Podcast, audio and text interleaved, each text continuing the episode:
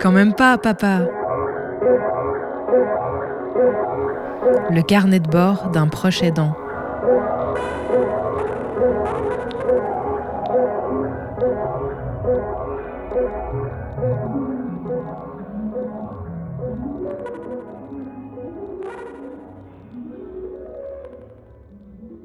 Lorsqu'on se retrouve à jouer le rôle de proche aidant, c'est probablement parce que la personne qu'on accompagne n'est pas en capacité de pouvoir euh, réaliser euh, les tâches euh, qui sont nécessaires aux choses de la vie au quotidien. Parfois, on utilise alors le terme handicapé pour désigner les personnes concernées. Et souvent, c'est une erreur qu'on fait parce qu'on n'apprécie pas réellement ce que signifie le, le mot handicapé.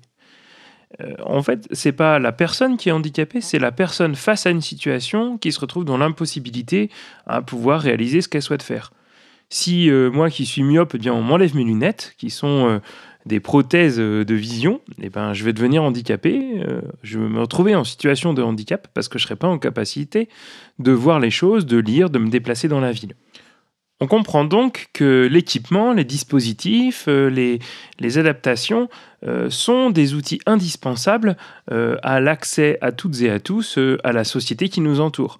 Une société qu'on veut inclusive, qui permet à tout le monde en tant que citoyen de pouvoir s'exprimer, de s'y déplacer, d'y vivre sans distinction, eh bien c'est une société qui considère chacun des besoins et qui fournit à chacune des personnes les dispositifs nécessaires à cet épanouissement personnel dans la cité.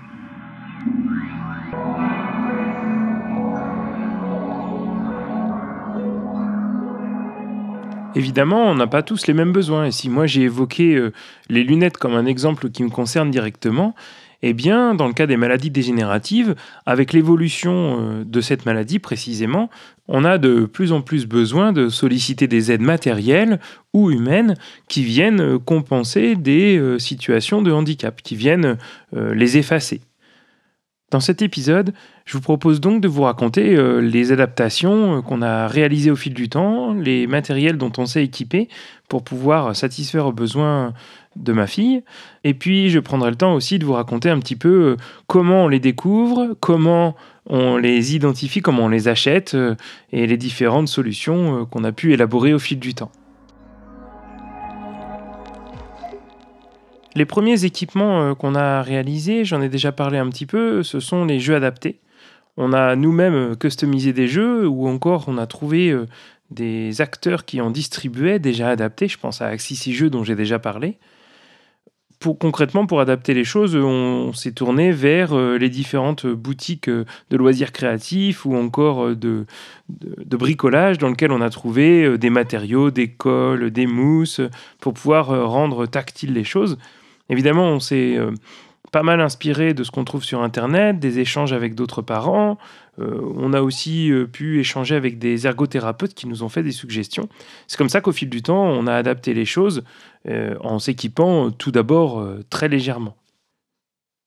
À la suite de ces choses-là, dans l'esprit d'avoir des dispositifs dédiés autour de la déficience visuelle, euh, et comme ma fille, elle s'intéressait pas mal aux souvenirs, eh bien, on a trouvé sur une boutique euh, de vente en ligne dédiée au matériel pour déficients visuels des albums photos sonores, audio.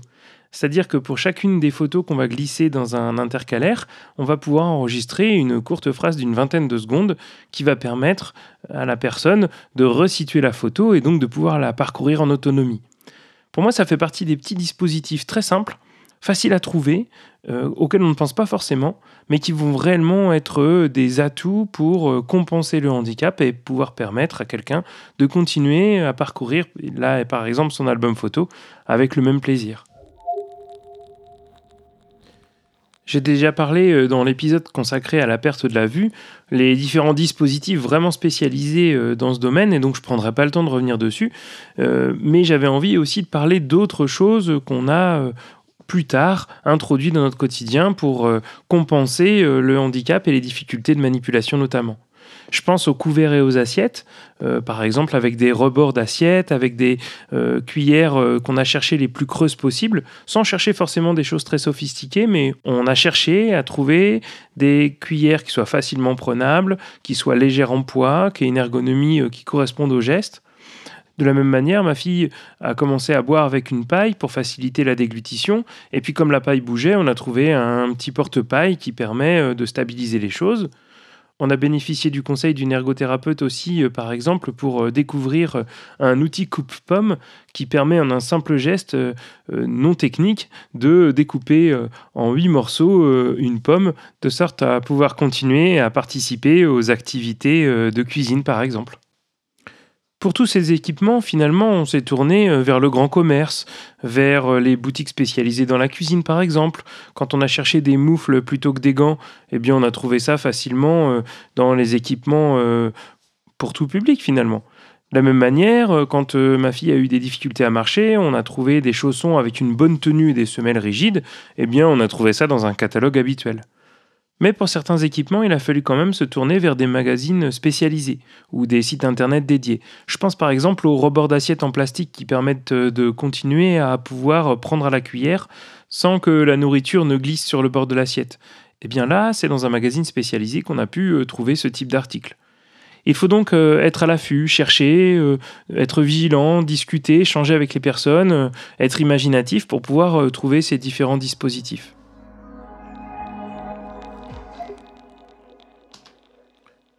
Parfois, c'est la situation qui fait qu'on en ressent le besoin de s'équiper. Et puis parfois, euh, on n'a pas la lucidité ou le recul de pouvoir percevoir qu'un outil faciliterait les choses. C'est là, par exemple, qu'interviennent les professionnels qui nous entourent, les ergothérapeutes, les aides de vie journalières ou encore les instructeurs de locomotion qui viennent nous suggérer de nous équiper à l'aide d'une canne blanche, d'une machine à écrire braille, d'une télécommande à feu, etc. Et c'est comme ça qu'on découvre des boutiques spécialisées ou des acteurs qui vendent du matériel dédié. Je pense à l'association Valentin à par exemple, qui distribue euh, euh, tout un matériel, euh, comme j'ai cité, les cannes blanches, les télécommandes à feu, qui vont permettre bien de s'équiper et de compenser le handicap de la déficience visuelle. La découverte de ces revendeurs spécialisés, que ce soit des sites internet, des revues, des magazines, qui soient dédiés à la déficience visuelle ou qui soient plus spécialisés dans les questions de la locomotion et de la motricité, eh bien, ça ouvre les portes à beaucoup de choses. Ça permet, euh, en tant que parent, de regarder ce qui existe.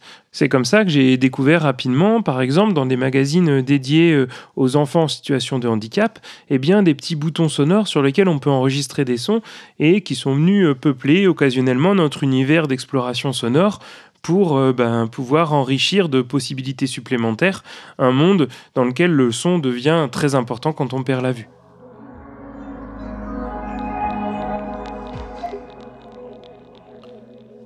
Tous ces équipements dont on a parlé, et puis on pourrait parler de plein d'autres encore, ont des coûts qui peuvent être très variables. Parfois, euh, ça correspond à un équipement du quotidien. Hein. Le, le coupe-pomme, par exemple, c'est quelques euros dans une grande surface. A l'inverse, certains équipements dédiés, comme par exemple le colorino qui permet de dire à haute voix la couleur d'un objet, ça peut tout de suite euh, être des coûts assez conséquents, 300 à 400 euros. Et là, ce qui est pas simple, c'est d'être en capacité de juger si quelque chose va être utile, nécessaire, tout de suite, plus tard. De la même manière que les jeunes parents euh, sont submergés de propositions pour euh, euh, équiper leur enfant, eh bien, quand on accompagne une personne avec un handicap, on se retrouve aussi sous une foultitude de possibilités.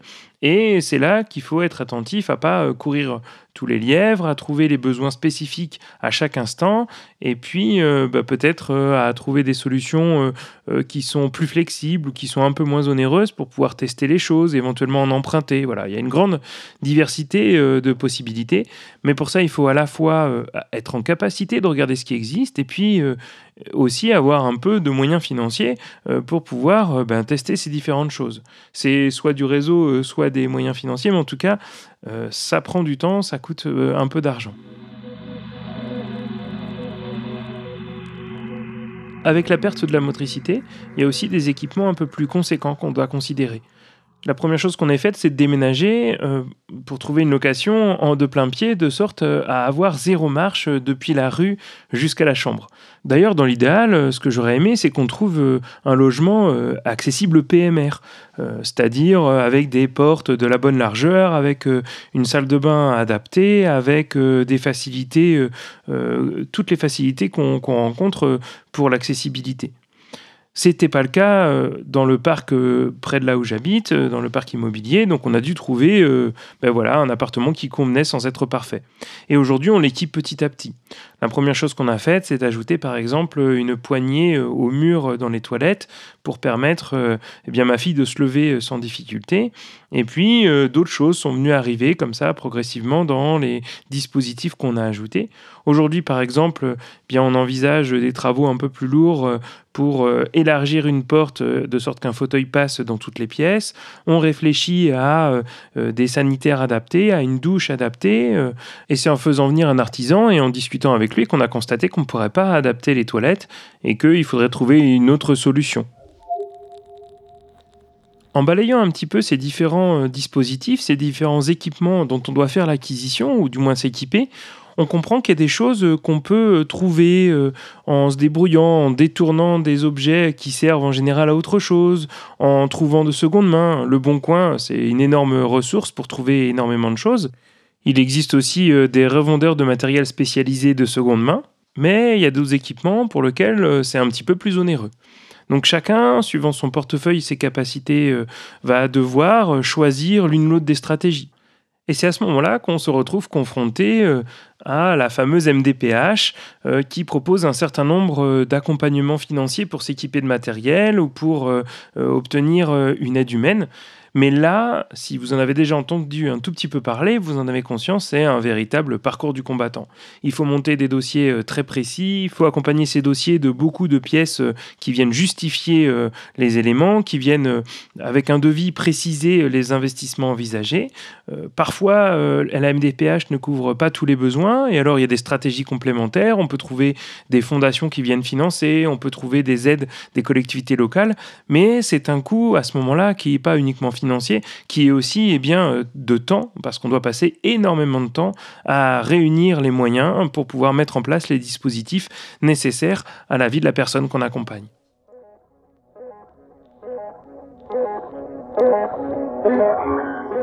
Voilà, on l'aura compris, s'équiper pour compenser le handicap, euh, c'est parfois un véritable casse-tête. Et pour prendre euh, un peu de recul avec tout ça et puis passer du bon temps, je vous propose la semaine prochaine un épisode dédié aux activités qu'on fait ensemble avec ma fille.